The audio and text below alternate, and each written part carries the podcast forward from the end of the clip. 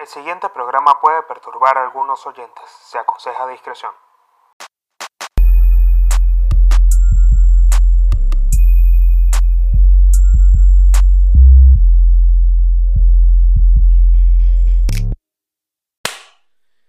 Bienvenidos a un nuevo episodio de Códigos de Honor con el Pablino. Les doy las gracias por estar escuchando un nuevo episodio del podcast.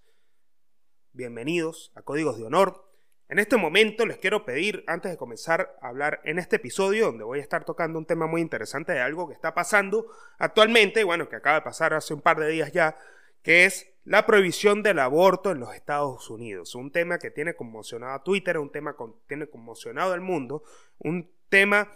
que, que, que está causando mucha conmoción porque no se sabe hacia dónde está yendo la Corte Suprema de los Estados Unidos con estas decisiones o con esta decisión que acaba de tomar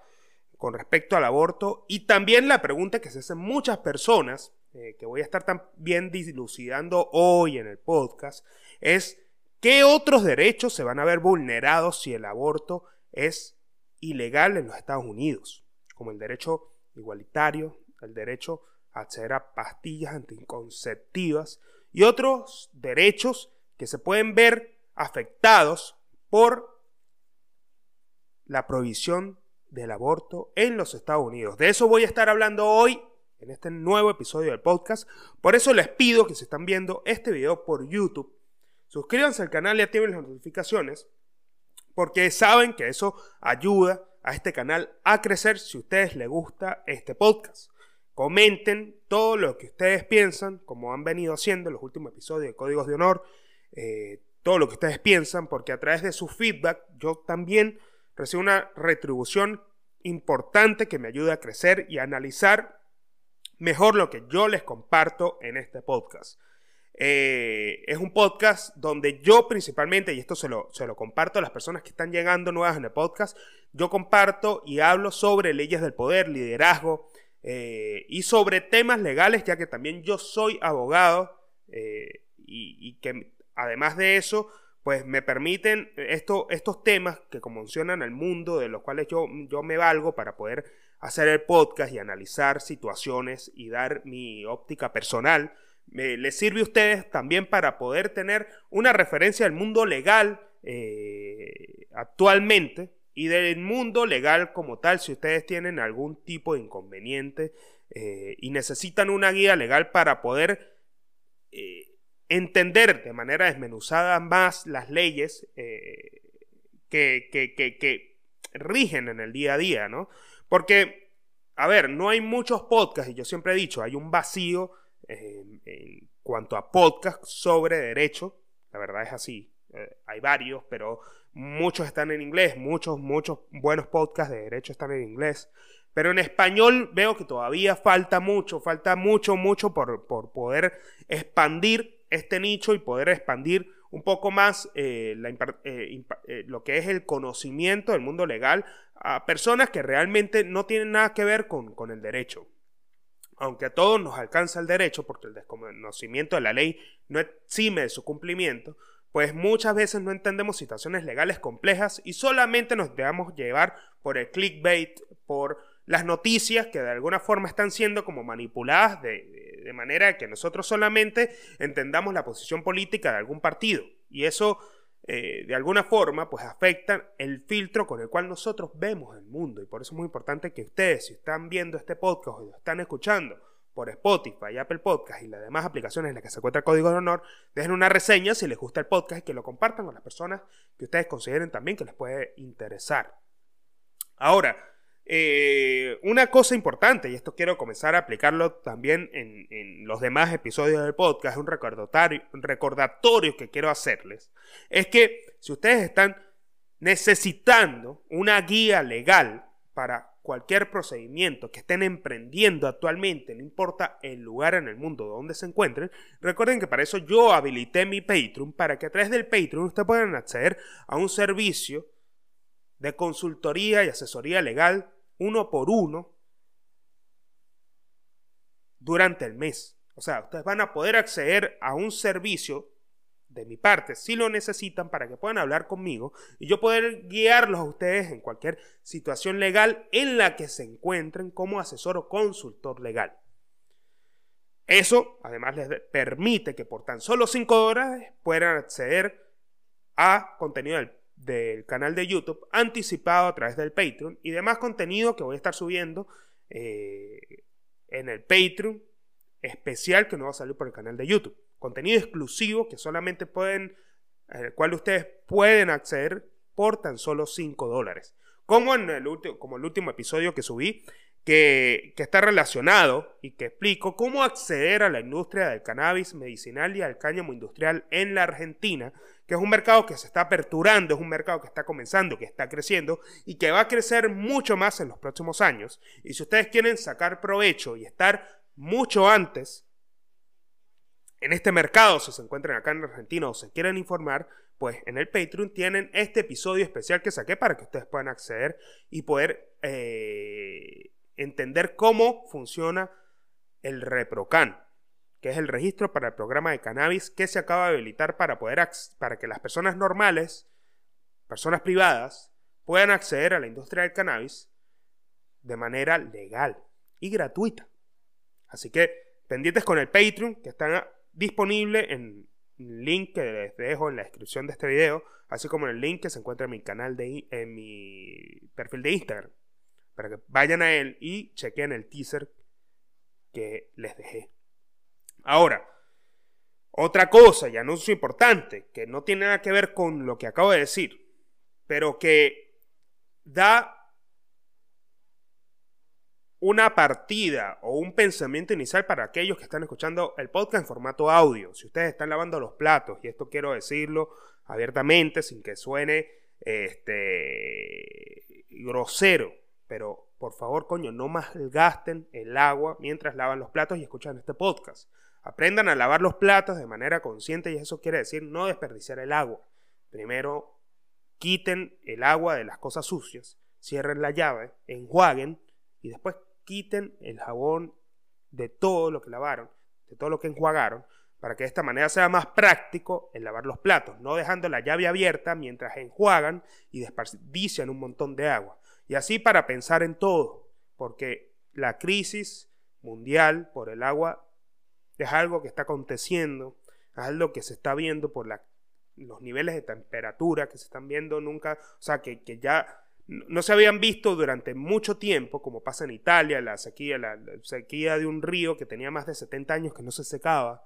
eh,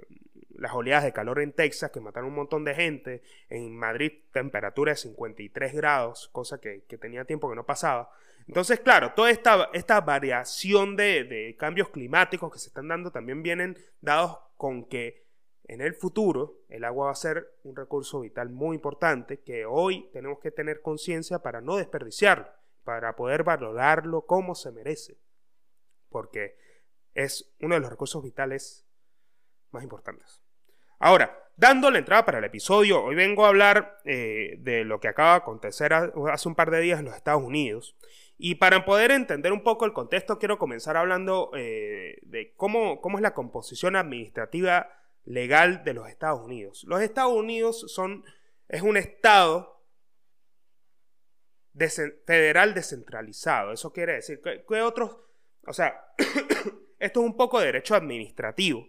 que así es como se llama la materia, para que ustedes puedan entender cómo operan las leyes constitucionales en los estados federales descentralizados. Por lo menos Venezuela también es un estado eh, federal descentralizado, eh, se compone a través de estados en otros lugares, como en Colombia, pueden ser llamados departamentos o como en Argentina pueden ser llamadas provincias. Pero todos terminan siendo de alguna forma a nivel legal iguales. Los que son los estados, departamentos o provincias están unidos dentro de una, federación descentralizada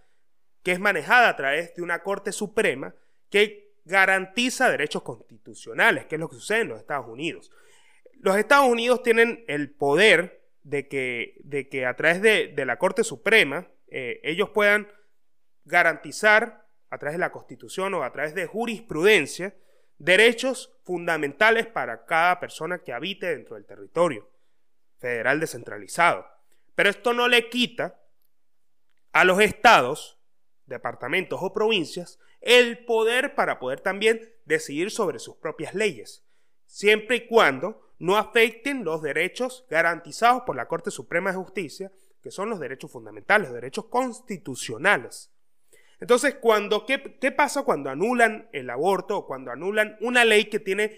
desde 1973, tiene más de 50 años operando eh, en todos los estados, porque es un derecho constitucional el acceso a la, eh, o era un derecho constitucional el acceso al aborto en los Estados Unidos. Que ya los Estados Unidos les dan la oportunidad a cada estado que decida si regular si el aborto es legal o no. Es decir, ya no lo salvaguarda como un derecho constitucional y lo que hace es que los estados deciden. Pero esto no quiere decir que elimina el aborto por completo, sino que decide que los estados descentralizados, federales, puedan tener bajo su propia autonomía eh, la capacidad para poder decidir si es legal o no. Eso es una parte importante para poder entender cómo funcionan las leyes en un Estado federal descentralizado, eh, que, lo componen departamentos, estados o provincias. Porque eh, eh, he escuchado cosas acerca de este tema y la verdad es que no se entiende mucho lo que se encuentra en Internet, pero esto es un puntapié inicial para poder comenzar a abordar este tema, ¿no? Y cuando hablamos de, la ilegalidad del aborto actualmente en los Estados Unidos, nos tenemos que remontar a lo que es el caso Roe versus Wade, que es un precedente legal, como sucede en los Estados Unidos, donde el derecho se maneja a través de jurisprudencia en su mayoría, y eh, eh, fue un caso en 1969 de una mujer soltera de 25 años llamada Norma McCorvey, bajo el, seudónimo de Jane Roe, desafió las leyes del aborto de Texas, donde estaba prohibido, estaba prohibido excepto en los casos en que la vida de la madre estuviera en peligro. Y en 1973 su apelación llegó a la Corte Suprema, quien fallaría a favor de ella al interpretar que el derecho al aborto estaba protegiendo, estaba protegido por la Constitución. La decisión creó un sistema de trimestres que otorgaba a las mujeres estadounidenses el derecho absoluto a un aborto en los primeros tres meses del embarazo permitía algunos tipos de regulación gubernamental en el segundo trimestre del embarazo y daba a los estados el derecho de restringir o prohibir los abortos en el, último trimestre. Hay que decir que Roe vs. Wade se volvió con el tiempo un listón muy bajo en las últimas décadas que se ha ido restringiendo progresivamente el derecho al aborto en casi la mitad de los Estados Unidos. a ver, perdón. El tema del derecho al aborto en muchos países, en este caso en Argentina, fue legalizado en el 2020 para las, para las mujeres que no tenían más de 15 semanas de embarazo, o sea, aproximadamente tres meses. En otros países se permite en 12 semanas, o sea, mientras sea antes, mucho mejor, porque se considera que la vida del no nato, del no nacido, es inviable en el mundo, eh, en el mundo exterior. Y en este caso, eh, que es el caso de Roe el Roe versus Wade, ya al volverlo ilegal, lo que crea es una polarización en los Estados Unidos. Una polarización que marca una división política que, mancha eh, de alguna forma y que viola los derechos fundamentales de la privacidad de las personas. Porque hay algo fundamental que hay que entender acá. Es, un, es una ley que viene operando más de 50 años y que ha creado muchos precedentes que permiten de que las mujeres puedan tener la decisión sobre qué hacer o no con sus vidas y con las vidas que van a traer al mundo. Entonces, todos los precedentes que se marcaron desde 1973, apoyados con los estudios clínicos, apoyados de la medicina, apoyados de la legalidad, son borrados de la noche a la mañana por una decisión de la Corte Suprema de los Estados Unidos que hace que el país se divida entre, o en este caso, eh, el Congreso de los Estados Unidos se divide entre un 78% de republicanos a favor de la ley y un 73% en contra, que serían los demócratas, lo que crea una polarización muy fuerte con respecto a los Estados Unidos y que pone en duda, que eso es lo, eso es lo que es más importante y es lo que a mí más me llama la atención, de que no solamente eh, ilegalizar el aborto eh, eh, viola algo que se viene protegiendo desde hace mucho tiempo, que es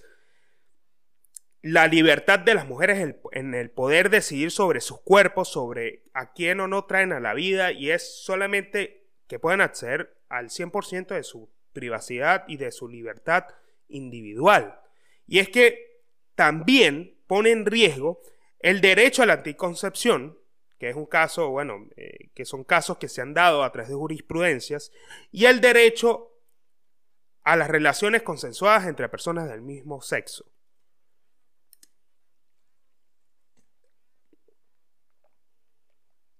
Porque consideremos, eh, en este caso, que los Provida eh, que son, digamos, en su mayoría las personas, el partido más conservador republicano de los Estados Unidos, está en contra de todo aquello que pueda afectar la vida. Y esto está muy, muy ligado a su relación con la Iglesia Católica, a su relación que tienen con la religión. Porque si nos ponemos a ver los casos como Texas o como Mississippi, son estados que no separan a la religión del gobierno, no separan a la religión del Estado y que vuelven al mismo sistema inquisitivo dominado por hombres blancos que sucedía en el siglo, que sucedía en el siglo XVIII, donde las mujeres están relegadas a la casa a solamente limpiar y parir, donde no tenían ningún derecho a poder decidir sobre sus cuerpos, a sobre decidir qué querían ellas para su vida, que no solamente sea quedar relegadas en la casa para trabajar y parir. Entonces, este derecho a la provida, este derecho que, de alguna forma amenaza a la libertad individual de las mujeres, también amenaza a otros derechos constitucionales que se venían permitiendo en los Estados Unidos y que se venían aperturando, como el derecho a acceder a pastillas anticonceptivas también, como la pastilla también del día después. Después de una relación sexual o de una noche loca, tú puedes acceder a una pastilla el día después para evitar el, el embarazo. O las personas del mismo sexo, del mismo sexo que no tienen la posibilidad, obviamente, biológica de, engendrar. Entonces, esto se, comienza a tambalearse en los Estados Unidos y es lo que hace que se cause un gran revuelo a nivel social. Porque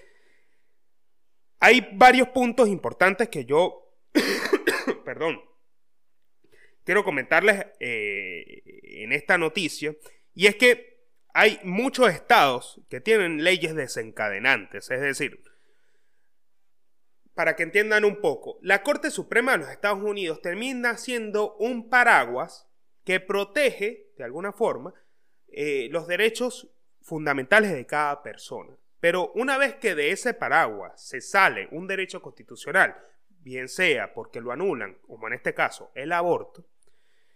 ya le queda a los estados decidir si lo pueden implementar dentro de su, dentro de su territorio o no. Ese es el poder que confieren en un Estado federal descentralizado. De que la Corte Suprema, que digamos es un ente superior y que está por encima de los estados, garantiza derechos constitucionales, pero una vez que lo saca de ahí,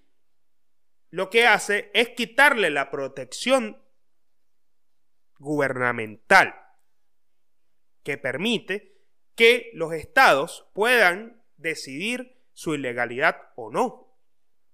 Entonces, ya había muchas leyes desencadenantes, que son leyes que hacen que de alguna forma se puedan eh, meter como en seguidilla eh, leyes que estaban siendo preparadas para que cuando sucediera la ilegalización del aborto pudiesen incorporarse rápido o a las horas para prohibirlas dentro de su estado. Es decir, que no tuviesen que llevar tanto tiempo. Como pasa en, este caso. O sea, lo que, lo que pasó fue que las leyes desencadenantes eh, permitieron a, a 11 estados que entrara en vigor dentro de sus territorios lo que es la ilegalidad del aborto. Es decir, la pregunta es que ¿Cuáles son los estados que entraron eh, a través de las leyes desencadenantes para poder que su legislación fuese efectiva inmediatamente después de que la Corte Suprema de los Estados Unidos prohibiera el aborto? Y es Arkansas, Idaho, Kentucky, Louisiana, Mississippi, Missouri, Dakota del Norte, Oklahoma, Dakota del Sur, Tennessee, Texas, Utah y Wyoming. O sea, y a través de esto, estas leyes desencadenantes, se puede también comenzar a regular otras leyes que puedan afectar a los próximos derechos que se puedan ver afectados a nivel gubernamental, a nivel de Cortes Supremas de Justicia. Es decir, si tienen preparadas leyes desencadenantes que están esperando a que se restrinjan otros derechos fundamentales, una vez que se restrinjan esos derechos fundamentales, esas leyes desencadenantes van a entrar en vigencia apenas la Corte Suprema tome la decisión. Y esto puede ser prohibir el, matrimonio igualitario y prohibir el derecho a la anticoncepción. ¿Cómo pasa en este caso? O sea, unos 36 millones de mujeres en edad reproductiva se verán privadas del derecho al aborto, según la, según la investigación de Planned Parenthood, una organización médica que brinda servicios de interrupción del embarazo. O sea, es probable que esto dé lugar a intensas batallas políticas que dividan a la nación. O sea, cada vez los Estados Unidos se ven mucho más polarizados en lo que son la protección de los derechos fundamentales a través de los principales partidos que gobiernan el país, como es el Partido Republicano y el Partido Demócrata. O sea, hay un montón de cosas que se están viendo eh, afectadas en este caso y que es eh, bastante complicado entender hacia dónde está yendo los Estados Unidos, ¿no? Pero hay seis preguntas que encontré en esta página eh, de internet. Hay varias páginas de internet que, que, que muestran, que hablan a profundidad de este tema y que tienen bastante, digamos, tienen interesantes y uno de los, de los análisis, de los varios análisis interesantes que encontré para poder abordar este esta noticia es las preguntas que están relacionadas a, lo que son eh, las intenciones del embarazo, la provisión de la ley y demás. Y hay varios datos que a mí me llaman la atención, pero una de las cosas que a mí más me llamó la atención es qué cambia con esta decisión. Se convierte, al convertir el aborto ilegal en los Estados Unidos. Bien, al ser Estados Unidos una federación, cada estado tiene la potestad de decidir sobre los asuntos que consideren eh, como derechos o deberes que deben ser protegidos por la constitución del país. Pero hay varios factores eh, que pueden implicar la decisión y que pueden conllevar eh, a factores a desencadenar, factores políticos, sociales, económicos que pueden afectar de manera intensa y profunda a la nación. O sea, y estos son los elementos que hay que tener en cuenta cuando se habla de la ilegalización del aborto en los Estados Unidos. Y dice así, es previsible un aumento de la tasa de mortalidad materna del 21% en los Estados Unidos, que ya es el país industrializado con mayor número de muertes maternas. Es decir, el problema no es tanto en la ilegalización, el problema está en la clandestinidad y eso es lo que afecta a la mayoría de los países del mundo donde no está legalizado el aborto, el problema de la clandestinidad, el problema de los laboratorios y las clínicas clandestinas, donde los abortos son llevados sin ningún tipo de protocolo o sin ningún tipo de de procedimiento que asegure que la mujer y la persona que está siendo eh, sometida no vea afectado, no vea afectada su vida, no vea comprometida su salud, porque abortar, y, yo por suerte he crecido con este tema, literalmente, porque mi mamá es médico ginecostetra. Mi mamá es una de las médicos ginecostetras más reconocidas en la ciudad de Mérida, Venezuela. Y gracias a ella, yo he podido acceder a esta información desde muy temprana edad porque ella me ha tenido la oportunidad de explicarme. Me ha contado cosas horribles que suceden en las clínicas clandestinas de aborto porque al ser ella una de las jefas de el centro materno de una ciudad, que es la ciudad de Ejido, de Mérida, que es una ciudad donde, bueno, hay, eh, digamos, un nivel de de pobreza, o en el momento que ella estaba ahí en ese materno, había el nivel de pobreza en la ciudad de Ejido era bastante grande y muchas mujeres de escasos recursos que no tenían la posibilidad de mantener a esa persona que iban a ser, decidían, o que ya tenían muchos hijos, decidían abortarlos en clínicas clandestinas, pero al ser procedimientos que no se llevaban cumpliendo protocolos, eh, digamos, estrictos de salubridad y, demás, eh, no se podía eh, de alguna forma garantizar que estas mujeres pudiesen terminar efectivamente vivas. Y en la mayoría de los casos mi mamá tocó atender mujeres que llegaban de emergencia con hemorragias horribles o con mitades todavía del cuerpo del feto dentro de ellas y con las otras mitades no, es decir, logran sacar solamente el cuerpo y dejaban la cabeza. Y esto eran cosas que me contaba mi mamá que a mí me dejaban loco, que a mí me, me volvían mierda, porque la verdad es que el, el, hecho de, de que esto no sea legal implica que más mujeres mueran. Y esto es lo que representa uno de los factores que se ven afectados al momento de legalizar el aborto. Las personas en muchos estados no podrán acceder al aborto legal, por lo que seguirá practicándose abortos ilegales con todos los riesgos que implica. Los estudios que hemos hecho anticipan que muchas mujeres morirán porque se verán obligadas a dar la luz y no están preparadas o no desean hacerlo, aumentando también la carga sobre el Estado con la mayor número de niños dados en adopción. Entonces, yo siento que, y esto suena también como a teoría conspirativa, pero también siento que en muchas ocasiones al Estado le es más factible económicamente el negocio de la adopción más que el negocio de poder legalizar el aborto. Porque siento que, en países industrializados este tema de la adopción también puede ser utilizado para muchas otras cosas. Y, y sin caer en profundidad con respecto a esto que acabo de decir, más allá, eh, eh, para tener un ejemplo, lo podemos ver también en muchos lugares donde hay instituciones de adopción donde los niños son regalados o son, digamos, puestos en adopción para realizar trabajos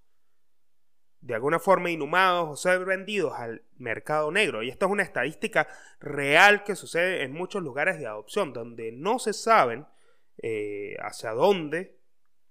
digamos, o para quién, para qué son empleados los niños de determinadas edades. Esto yo lo vi en, en, un documental que me llamó mucho la atención, donde hay muchas casas de adopción también clandestinas que son utilizadas para formar eh, o para vender niños al, al, mercado negro. Y esto a mí me dejó loco, y esto sucede principalmente en la India sucede esto y, el hecho de, que el Estado tenga que hacerse cargo de mayor número de adopciones, pues también pone en riesgo la capacidad de que ellos puedan acceder a una vida digna, que es la gran pregunta que todos se hacen, el acceso a una vida digna. Por eso es que la interrupción del embarazo antes garantiza de que una persona que no desea hacerlo traiga, una, traiga otra persona al mundo para hacerla sufrir. Otra de las cosas que también eh, nombran acá, que me llama mucho la atención, es que se pueden anticipar muchos arrestos, tanto de mujeres como de otras personas que las ayuden o incluso de pacientes que se presenten en hospitales tras tener un aborto ilegal. Muchos médicos podían verse obligados legalmente a denunciar a una paciente embarazada que hace algo que podía tener un impacto negativo en el embarazo. Será un problema también para las mujeres que tengan abortos espontáneos. Muchas se verán sometidas a investigaciones para probar que el aborto no fue provocado y se la encuentran culpable podríamos ver escenarios en que las condenen de 10 a 20 años de cárcel. Muchas mujeres podrían también ser coordenadas por utilizar medicamentos y otros métodos para facilitar el aborto. En este caso lo que se prevé es que también muchas mujeres puedan trasladarse a otros estados para poder practicarse el aborto. Y esto es lo que está siendo en este momento discutido por muchas legislaciones eh, de, estados, de los estados de los Estados Unidos. el hecho de que puedan permitir que otras mujeres donde no es eh, de estados donde no son legales, no es legal el aborto, puedan trasladarse a estados donde sí es legal. Y poder de esa forma garantizarle el acceso con todas las condiciones de salubridad que implica poder dar el procedimiento del aborto. Entonces, esto es lo que se discute ahora, pero se puede ver que las mujeres también, que es un problema que se presenta, las mujeres de escasos recursos, las mujeres que no tienen para trasladarse a otro estado, que las estadísticas apuntan que en su mayoría son mujeres afrodescendientes, no puedan acceder al aborto de manera legal y terminen en clínicas clandestinas donde aumente la tasa de mortalidad. Pero también se ve afectado porque hay algo que, yo, que yo quiero eh, más que nada comentar como para ir cerrando este punto, ¿no? Porque se, eh, o sea, hay algo que, que a mí me llama mucho la atención y es el hecho de que en Estados Unidos venden pasando cosas. Perdón que, que de alguna forma se tornan ilógicas con respecto al avance de la tecnología, de la ciencia y el mundo. Y es que cada vez más estamos viendo de que los Estados, Estados Unidos está yendo a nivel de seguridad jurídica para atrás por también lo que sucede con la legalización y el porte de armas. La Corte Suprema de Justicia se pronunció con respecto a la regulación de las armas y dijo que en ningún momento y en ningún caso va a ser regulado el porte de armas en los Estados Unidos. En ningún momento va a ser regulado esto. Y que aparte, eh, ya queda decisión de los estados hacerlos o no, pero ya ellos garantizan a nivel constitucional de que las armas no van a ser reguladas por el hecho de, alegar y, y ampararse en la segunda enmienda. Esto también va ligado a que muchos representantes del Congreso, en su mayoría, son republicanos, son pertenecientes a las filas del partido de Donald Trump. Y esto ha demostrado que no deja de ser una sociedad compuesta y dominada por hombres blancos, supremacistas blancos, eh, que están llevando al país a una sociedad de vuelta patriarcal y que lo mínimo que le falta por hacer es volver a legalizar la esclavitud. O sea, hay que irse a los extremos para pensar que una abolición de ley que permitía ser legal el derecho a las personas a decidir sobre su cuerpo y, su, y la vida de las personas que va a traer al mundo, puede desencadenar una serie de eventos y desaprobación de leyes que protegían derechos individuales como el derecho al matrimonio igualitario, el derecho a la anticoncepción y por ahí para abajo. Porque hay otras cosas que uno puede eh, estudiar y profundizar y que también se pueden estudiar en torno a esto. Y es que no es para nadie un secreto de que en la Universidad de Yale existía un grupo que digamos que es un grupo conformado por supremacistas blancos, personas con mucho poder del Partido Republicano de Estados Unidos, como en el caso de George Bush, que perteneció a, un, a una logia que se llamaba Skulls and Bones, que en, en, digamos, en el, en el, que todavía existe, digamos que es un grupo, una secta creada en la Universidad de Yale eh, con la finalidad de poder mandar personas pertenecientes a las sectas a puestos muy importantes en la administración de los Estados Unidos para poder tomar decisiones con respecto a permitir que las mujeres afrodescendientes tuviesen hijos. Y esto es algo que ustedes pueden investigar por internet y que claramente les aparece porque estos fueron casos que estudió también el FBI, donde eh, se esterilizaban a las mujeres afroamericanas en los barrios pobres del Bronx y de todos los Estados Unidos, principalmente en el sur. Trataban de esterilizar a gran mayoría de las mujeres para que no tuviesen hijos. para que no pudiesen procrear, porque la mayoría de las personas que permitían que esto pasaba pertenecían al Congreso, donde eran en su mayoría supremacistas blancos. Y esto sucedió también en la administración de Bush. Y después se vinculó al grupo Skull and Bones. Entonces, esta data y esta historia que se viene viendo y aconteciendo en los Estados Unidos también pone en riesgo muchos, muchas situaciones que pueden desencadenarse de ahora en más en el futuro. Y que es hora, en este momento, de cuestionar todo lo que tenga que ver con respecto a las leyes que existen hoy en día. Porque la, verdad es que eh, lo leí en un tuit de Led Varela y esto a mí me gustó mucho haberlo leído porque me hizo pensar en, cuáles son los principios que tiene el derecho para poder eh, garantizar que todos podamos ejercer nuestra libertad. Y es que el hecho de que una ley, por ser ley, no significa que sea justa. Y en el momento de que la ley se torne injusta, la principal ley es la desobediencia. Esto lo decía Gandhi. Y pensar en esto también nos hace pensar de que la ley, cuando se dice, y esto lo dice el, tuit de Les Varela, de que cuando se dice la ley es la ley, no hay nada tan relativo como eso. Porque muchas leyes que anteriormente fueron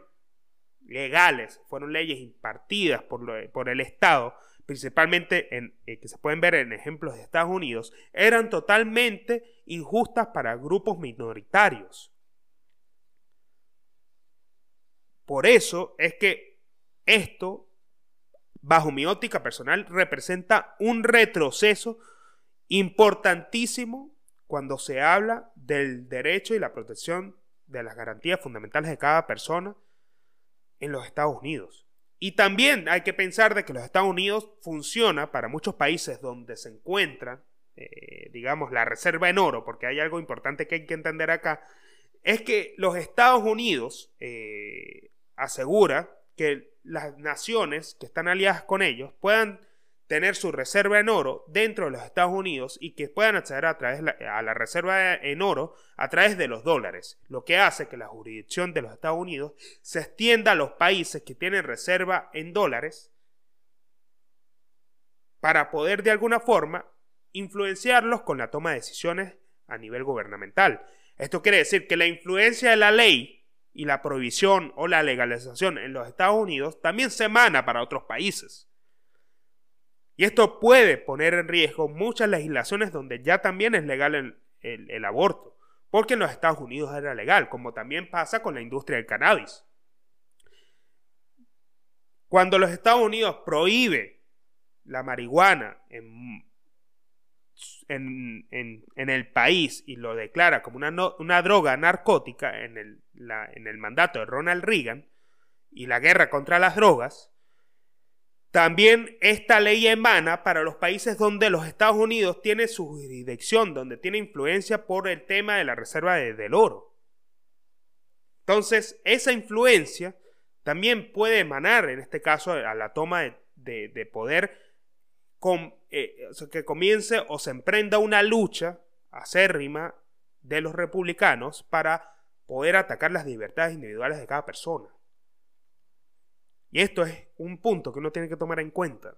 que tiene que analizar y que de alguna forma eh, no hay que bajarle nunca la protesta, claramente, porque estas cosas se ven cuando se, se ven de esta manera, que ya una ley que opera 50 años, que garantiza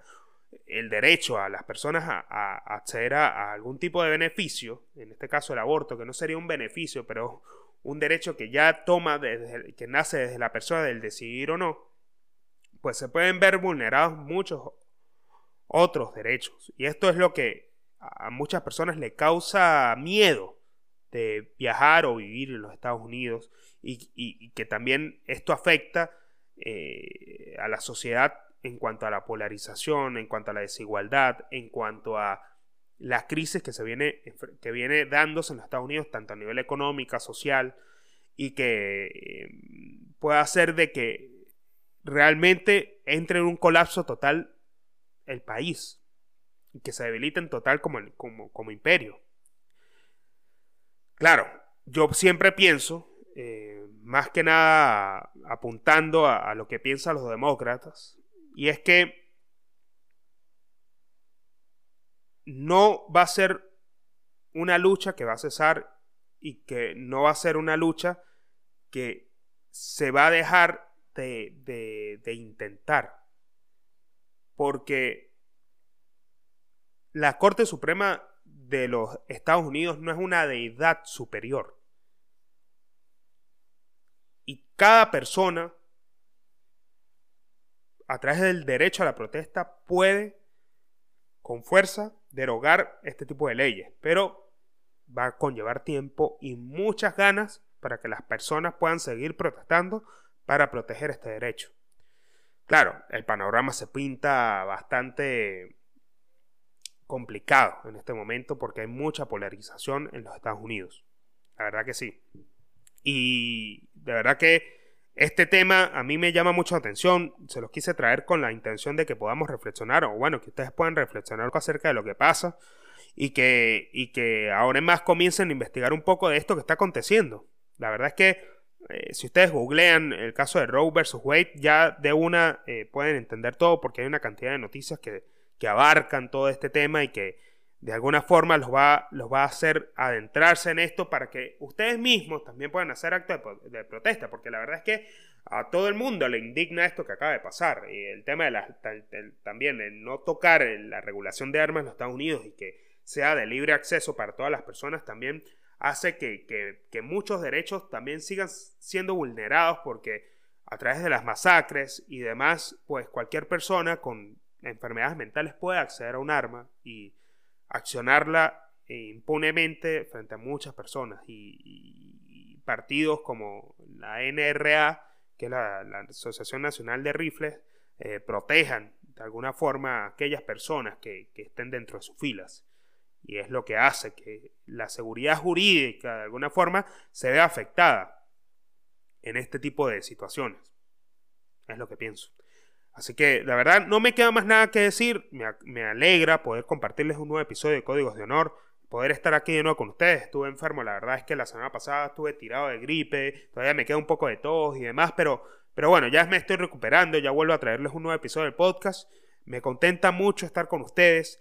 Eh, me gustaría si ustedes tienen algo que opinar, escríbanlo en los comentarios del canal de YouTube. Recuerden que esto ayuda al algoritmo, ustedes ya saben cómo es. Suscríbanse al canal, activen las notificaciones. Nos vemos en un próximo episodio de Códigos de Honor. Bye.